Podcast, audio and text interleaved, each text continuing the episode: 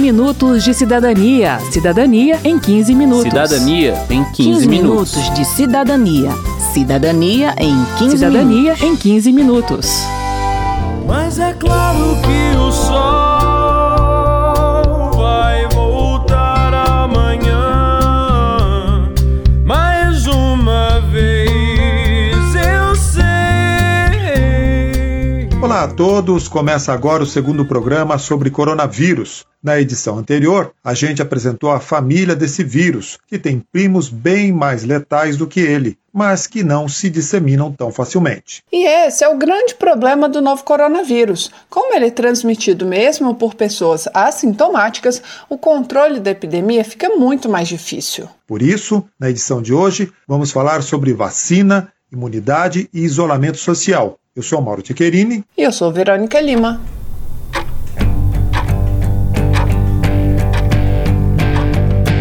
Cientistas do mundo inteiro estão correndo atrás de uma vacina. A Fiocruz Minas e a Universidade Federal de Minas Gerais trabalham em um projeto para desenvolver uma vacina a partir do vírus da influenza, que causa a gripe. A ideia é modificar esse vírus dentro do laboratório para que ele possa transportar parte da proteína do novo coronavírus, de modo que a vacina ofereça proteção contra a Covid-19 e contra a gripe. O pesquisador Alexandre Machado explica o porquê dessa técnica, já que os dois vírus não são da mesma família. O que eles têm em comum, primeiro, infectar o trato respiratório, que são os pulmões, que são doenças que são mais graves em idosos e pessoas que tenham certas comorbidades. Então, daí o interesse da nossa vacina, que é a bivalência. Então, o que, que é a ideia? É que, como a única vacina, você consegue vacinar contra duas doenças de interesse em saúde pública, duas infecções respiratórias e que acometem idosos. A pesquisa é inovadora está na fase de laboratório. Machado espera ter uma vacina testada em camundongos nos próximos 12 a 18 meses e um produto pronto para uso em 3 a 4 anos. Tudo isso, Mauro? Será que vamos ter que esperar tanto tempo assim? Provavelmente não. Há outras iniciativas ao redor do mundo que podem chegar a uma vacina em tempo menor. A expectativa da médica Heloísa Rabagnani, da Sociedade Brasileira de Infectologia, é de que dentro de um ano já se tenha uma vacina, ainda que não seja possível contar com isso com certeza. Questão central desta epidemia é que se trata de um vírus novo, portanto, a comunidade científica tem poucas informações sobre seu comportamento. O que se sabe com certeza é que ele se espalha rapidamente na população porque é transmitido por pessoas assintomáticas. Só para se ter um exemplo, o professor da Fundação Getúlio Vargas, Samidana, cita um estudo realizado com presidiários nos Estados Unidos. Segundo ele, 96% dos que tinham o coronavírus não apresentavam sintoma nenhum. Falando à comissão externa da Câmara criada para acompanhar ações de combate ao coronavírus, ele defendeu ainda que não existe modelo para prever a evolução do número de casos adequado para o Brasil e que esse método precisa ser desenvolvido de acordo com as peculiaridades de cada região do país. Não existe fazer um método para o Brasil. A dinâmica da curva epidemiológica em São Paulo é totalmente diferente do Acre, que é totalmente diferente do Paraná, por exemplo. Então, é necessário você estimar uma curva por estado. Por dois motivos. Primeiro, porque o vírus chegou em tempos diferentes em cada local. E segundo, porque você tem fatores como clima, como pirâmide etária, que afetam a letalidade, afetam o contágio. A equipe de Dana está trabalhando nesse modelo adaptado à realidade brasileira e apresentou os primeiros resultados aos deputados no fim de abril. O objetivo desse tipo de trabalho é tentar prever quantas pessoas vão precisar de atendimento no sistema de saúde, para que os gestores tomem decisões que evitem o colapso desse sistema. Esse problema pode acontecer quando muitas pessoas são infectadas ao mesmo tempo ainda que apenas uma pequena parcela precise de hospitalização. Assistimos a esse colapso acontecer na Itália. E o nosso noticiário já revela esse cenário em algumas cidades brasileiras, como Manaus. Ele significa que há mais pessoas precisando ser atendidas do que os hospitais públicos e privados têm capacidade de atender. E aqui é importante lembrar que há outras doenças a serem tratadas, além da Covid-19, e que os profissionais de saúde também ficam doentes, o que reduz ainda mais a capacidade de atendimento da população. E é por isso que as medidas de distanciamento social são necessárias, segundo o vice-presidente da Associação Brasileira de Saúde Coletiva, Guilherme Werneck. Então, o distanciamento social é uma estratégia de tentar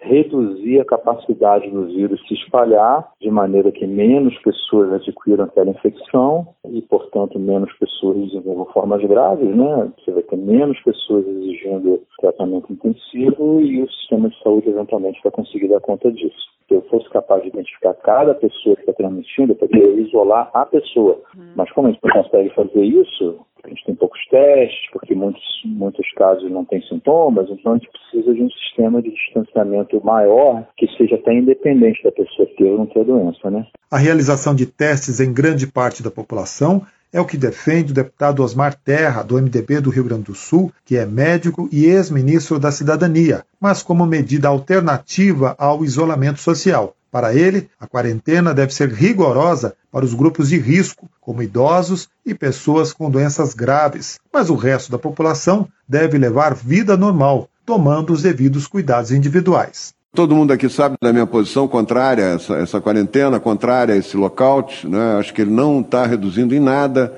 a, a, progressão do vírus, o vírus está progredindo, ele, ele vai tentar o tempo todo contaminar o maior número de pessoas possível e vai ser derrotado, inclusive por isso, porque é a imunidade que a maioria da população vai desenvolver que vai fazer o vírus é, desaparecer. É assim todas as epidemias virais. Não tá, a quarentena não está evitando, não está achatando nada. E está fazendo a população sofrer e quebrando a economia do país. A proposta de retirar do convívio social apenas os grupos mais vulneráveis com um amplo sistema de testagem da população ficou conhecida como isolamento vertical.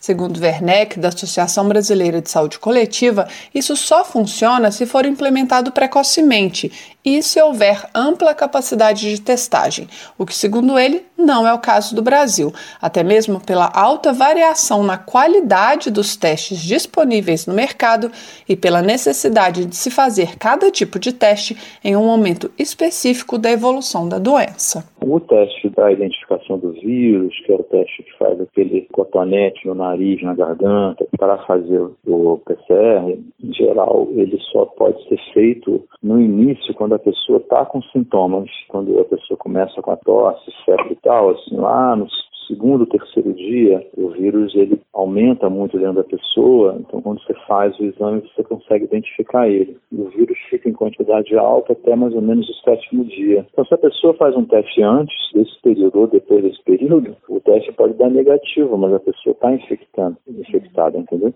Agora, os outros testes, que são esses testes rápidos, para ver se a pessoa teve ou não teve infecção, só vão dar positivos depois que a pessoa teve a infecção, entendeu? 10 dias, 15 dias que a pessoa teve os sintomas, é que os anticorpos começam a aparecer. Segundo o ex-ministro da Saúde deputado Alexandre Padilha, do PT de São Paulo, o Brasil é um dos 10 países com maior número de casos de Covid-19, mas está na posição 127 em relação à quantidade de testes realizados. Marco Krieger, da Fiocruz, diz que a instituição deve entregar ainda em maio 2 milhões e 400 mil testes. Outra questão que deve ser considerada em relação ao isolamento vertical é que ainda sabemos muito pouco sobre a imunidade proporcionada pelo contato espontâneo com o vírus.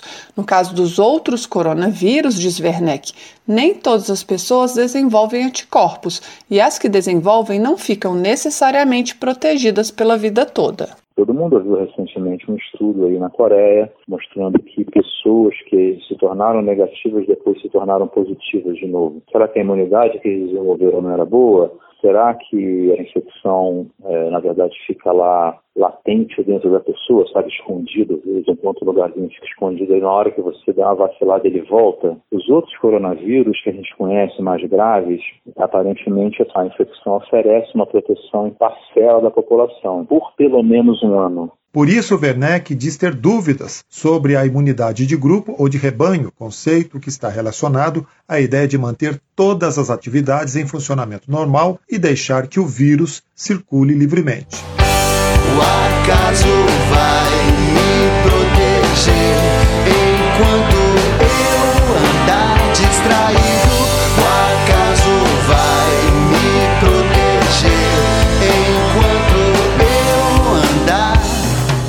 Equipe da FGV quanto a Sociedade Brasileira de Infectologia avaliam que o isolamento tem favorecido o controle da pandemia e explicam que a retomada das atividades deve ser gradual. O matemático Alexandre Simas, da FGV, comenta o caso do estado de São Paulo, que no fim de abril já estaria próximo a atingir o pico de casos. A medida de isolamento, de fato, está tendo efeito para conter a contaminação e que se as coisas continuarem do jeito que estão, a gente deve alcançar um pico e a contaminação deve ficar contida, o que possibilitaria, de fato, uma eventual saída do lockdown após o pico e com devido cuidado, né? Todo mundo usando máscara, com isolamento e de uma forma modulada, a gente acredita. No caso do Distrito Federal, a médica Heloísa Ravagnani, da Sociedade Brasileira de Infectologia, aponta que a curva foi mais lenta em função das medidas de isolamento social tomadas de forma rígida e antecipada. Ela acredita que é possível se pensar em um relaxamento gradual das medidas de isolamento, mas a população deve estar consciente de que, com o retorno das atividades, pode haver novos picos de contaminação que forcem o retorno à quarentena. As pessoas até olham assim, ah, nem foi tanto assim, não precisava dessa quarentena tão rígida. E os outros podem olhar, nossa, nós conseguimos achatar a curva porque nós tivemos a quarentena tão rígida. A gente entende que o sucesso foi por conta da quarentena rígida precoce. Se o governo mantiver as coisas rígidas, talvez criem outros problemas. Isso é algo muito delicado e que deve ser analisado dia a dia. Com a abertura do, do isolamento, né, tirando o isolamento social, a gente tem risco de ter mais casos, mas isso a gente vai ter que ser pesado risco-benefício. Quero saber. Quero saber. A médica Heloísa Ravaiani, da Sociedade Brasileira de Infectologia, respondeu a pergunta que a Maiara enviou pelo WhatsApp. Envie a sua também, o número é 61 999 7890 80. Olá, tudo bem? Meu nome é Maiara, sou moradora de Santa Maria. Eu tenho uma pergunta sobre o coronavírus. Por quanto tempo ele fica concentrado no ar? Caso alguma pessoa que esteja, né, com o coronavírus e passa por tal lo local, quanto tempo fica no ar, né, vai variar. Se a pessoa está no ambiente fechado ou no ambiente aberto. E quantas pessoas estão tossindo. Para uma pessoa que está tossindo, se ela tossir por uns 15 minutos no ambiente fechado, por exemplo, um elevador, ela elimina uma quantidade grande de vírus e eles podem ficar até duas horas naquele ambiente. Se o ambiente for aberto, aí eles ficam menos, acaba que se, se dispersam, né? As partículas virais se dispersam no ambiente. É fim do mês! É fim do mês! Pandemia deixou prefeitos, governadores e presidentes com um impasse a resolver. Tomar medidas de isolamento social, evitando a disseminação da doença, ou manter os serviços e o comércio abertos, evitando os impactos na economia. Para o deputado Eduardo Barbosa, do PSDB de Minas Gerais, que também é médico, as autoridades de saúde não têm opção, precisam tomar atitudes para impedir a transmissão do vírus. Nós temos que entender que a economia ela existe para o homem e não o homem para a economia. Geralmente, as grandes nações, as grandes empresas, a especulação de um mercado preocupa muito mais com o lucro do que de fato dá o bem-estar às pessoas. Olha, nós temos que repensar. Não adianta termos uma economia pujante se a população ela não está usufruindo disso, ela está ameaçada. Escuridão já vi pior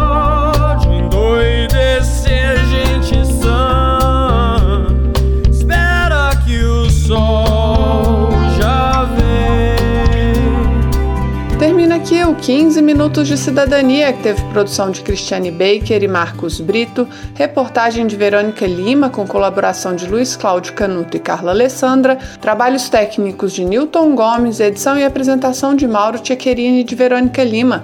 Se você tem alguma dúvida, mande pra gente. O e-mail é rádio.câmara.leg.br e o WhatsApp é 61 999 7890 80. O 15 Minutos de Cidadania é produzido pela Rádio Câmara e transmitido pelas rádios parceiras em todo o Brasil, como a Rádio Estação Gospel de Aroeiras do Itaim, no Piauí. Você pode conferir todas as edições do programa no site radio.câmara.leg.br, no Spotify e em outros agregadores de podcast. Uma boa semana e até o próximo programa. 15 minutos de cidadania. Cidadania em 15 minutos. Cidadania em 15, 15 minutos de cidadania. Cidadania em 15 Cidadania minutos. em 15 minutos.